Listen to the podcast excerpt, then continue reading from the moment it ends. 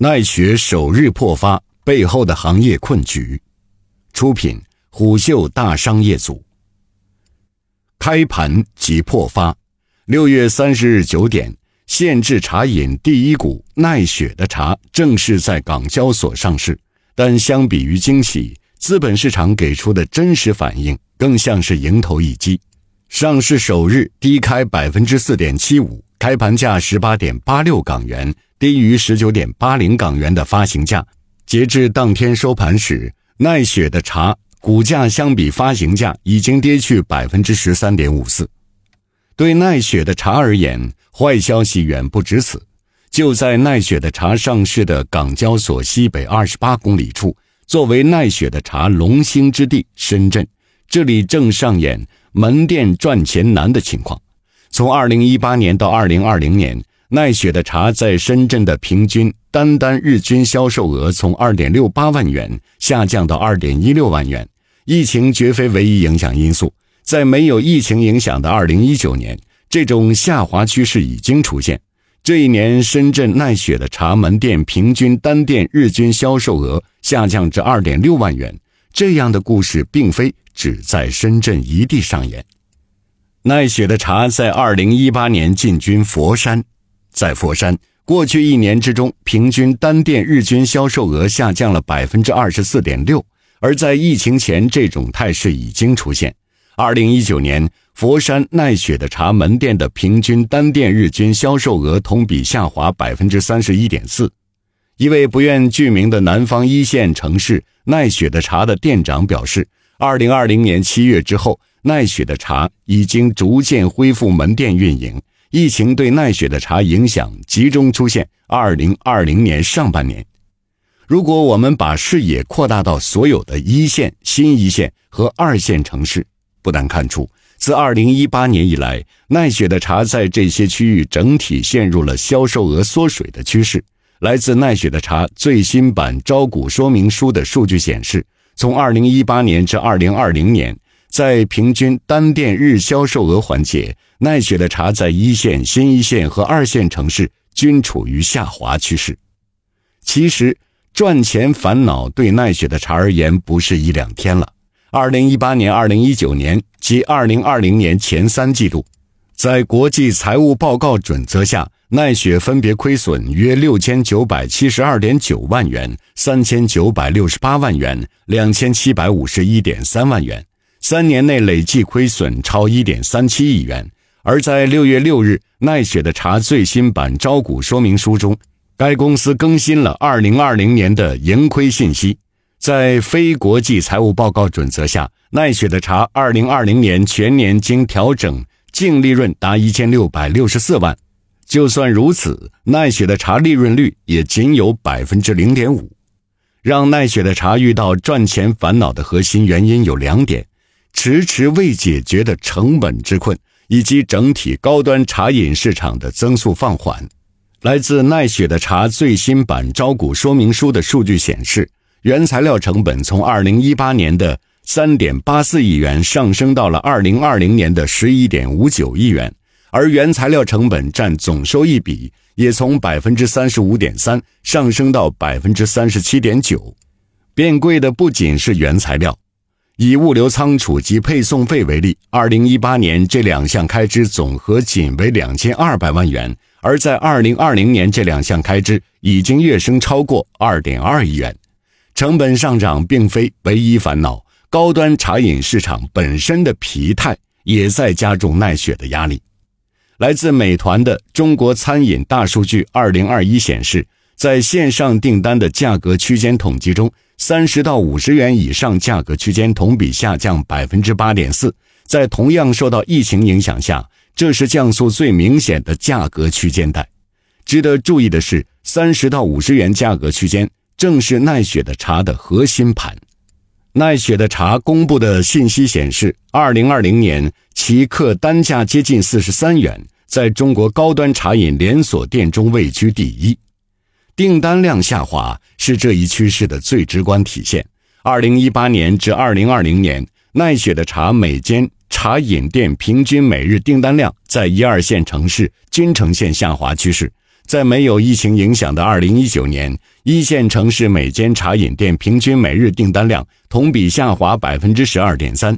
在疫情影响下，2020年一线城市每间茶饮店平均每日订单量同比下滑22.5%。值得注意的是，一二线城市的增速对奈雪的茶而言至关重要，因为这家公司高度依赖于一二线城市。截至二零二一年上市前，奈雪的茶超过百分之九十三点五的门店位于一线、新一线及二线城市。但正是在这个基本盘市场，奈雪的茶不仅需要解决增速问题，还需要面临对手的竞争。据数据显示，以二零二零年零售消费总值统计，奈雪的茶以百分之十八点九市场占比排名第二。而在它之前的是市场份额百分之二十七点七的喜茶。今年六月，在完成新一轮融资后，喜茶的估值已经超过六百亿元。据悉，新的资金支持将帮助喜茶进一步扩大市场覆盖率。截至二零二零年，喜茶在全球总共拥有六百九十五家门店，而疫情后，喜茶几乎进入了高速开店模式。不到一年的时间里，新增三百零四家门店。上市筹资后钱怎么花？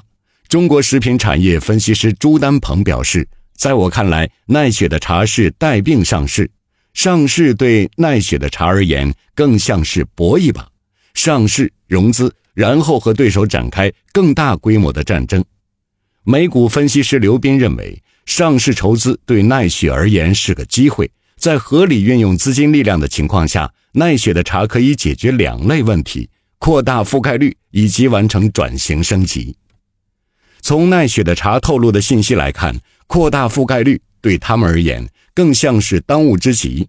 来自招股说明书的信息显示，奈雪的茶计划将募资所得款项的约百分之七十用于支持扩张公司的茶饮店网络，并提高市场渗透率。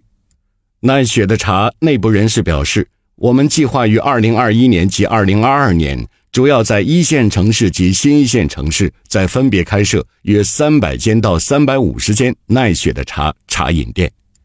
一位不愿具名的投资人表示，获得资金支持后，立刻扩大覆盖率是新消费赛道这几年常见的打法，但在茶饮领域过度追求覆盖率，有时并非上佳选择。因为消费者的需求千奇百怪，在茶饮赛道永远不能一家独大。这意味着永远没有一个茶饮品牌可以覆盖市场的每一个角落。以高端限制茶饮为例，喜茶、奈雪的茶等 TOP 五所占据的市场刚刚勉强超过百分之五十五，扩大覆盖率并不足以解决奈雪的茶所有的烦恼。以深圳为例，虽然门店数量从二零一八年的五十四间上升为了九十一间，但深圳当地门店的平均单店日销售额却在两年间下滑了百分之十九点四。而在投资回报周期上，二零一八年奈雪的茶新开业的茶饮店需要十点六周完成投资回报，而在二零二零年这一数据已经上升到了十五点五个月。相比于覆盖率，更值得奈雪的茶尽快解决的问题还有很多。比如，在奈雪的茶生态中，头部门店和尾部门店的差距明显。来自奈雪的茶招股说明书的数据显示，在2020年，头部百分之二十五门店的平均单店日销售额是排名后百分之二十五门店相应数据的三点三倍；而在每间茶饮店平均每日订单量上，前者也是后者的二点九五倍。一位不愿具名的投资人表示，扩大覆盖率和完成内部转型有时候是矛盾的，因为你拥有的资金有限。奈雪的茶正试图鱼和熊掌兼得，而这绝非一条容易走通的道路。这种妥协的产物之一就是奈雪的茶 P.R.O 门店。来自招股说明书的信息显示。在新开超过三百间门店中，有超过百分之七十将是奈雪 P.R.O 茶饮店，面积更小，员工数更少。相比于标准门店，P.R.O 门店的员工人数从二十一人缩减为十三人，前期平均投资成本从一百八十万元缩减为一百万元。P.R.O 门店真的是奈雪最佳出路吗？朱丹鹏认为，奈雪的茶上市前后所呈现出的一系列转型方向，有着比较明显的、更符合资本喜好的味道。迫于资本压力，做出一些转型，最典型的就是奈雪的茶否定了自己坚持多年的大店模式。据悉，奈雪的茶曾以二百到四百平方米的大店模式为主要竞争点。而在二零二零年十一月，奈雪的茶推出了面积不超过一百五十平的 P.R.O 门店。同样被视为向资本妥协注脚之一的，还有软欧包。奈雪的茶自创立以来就以现场制作的软欧包为主要卖点。以软欧包为首的奈雪现制烘焙品，在茶饮烘焙品市场的份额超过百分之二十，位居第一。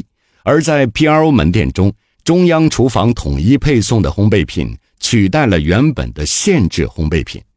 相比于前店后厂模式生产的限制烘焙品，由中央厨房统一配给的烘焙品模式，不仅意味节省空间，也意味着成本更为可控。烘焙行业从业者杜兴表示，前店后厂的烘焙模式往往意味着更高的浪费，但不可否认，现场烘焙的食物往往比。央厨配送的味道普遍更好。随着上市钟声敲响，奈雪的茶需要考虑的新问题还有很多，比如一些新的茶饮赛道选手已经出现，他们或主打国风主题，或深耕某垂类饮品。而新式咖啡、新式酒餐吧也正在和茶饮巨头们抢夺用户。泰和资本董事蒋凯阳认为。二零二一年开始，茶饮领域在一级市场热度就比较高，投资圈并没有对茶饮说不，只是已经成规模的品牌已经发展到了中后期，或仍在考虑是否开放投资。新兴的创业公司还在发展之中，这导致投资事件相对较少，而上市对这个赛道而言是重大利好。在新流量、新技术等因素加持下。下一波茶饮明星公司的崛起速度只会更快。或许，作为星巴克信徒的奈雪的茶创始人彭鑫夫妇需要再次回顾偶像的故事。人们更乐于记住1992年星巴克上市前后的事。在1990年迅速扩张46个门店后，星巴克得到了资本市场极大青睐。而在上市后，星巴克迅速凭借资本优势扩大覆盖率，甚至以收购方式在短时间内建立了市场优势。但人们往往忘记了，在此之前，星巴克的经历。在创立的前十五年里，这家公司只出售烤咖啡豆、茶叶、香料，它更像一个咖啡工匠学院，试图通过反复打磨手艺而安静地存活下去。他们最早的咖啡饮品并不是用于贩卖的，那只是为了展示咖啡豆实力而放在桌上的一杯样品而已。而每一个人走到这家小店的人，总会在喝完样品后发自内心的说：“好喝。”商业动听是虎嗅推出的一档音频节目，精选虎嗅耐听的文章，分享有洞见的商业故事。我们下期再见。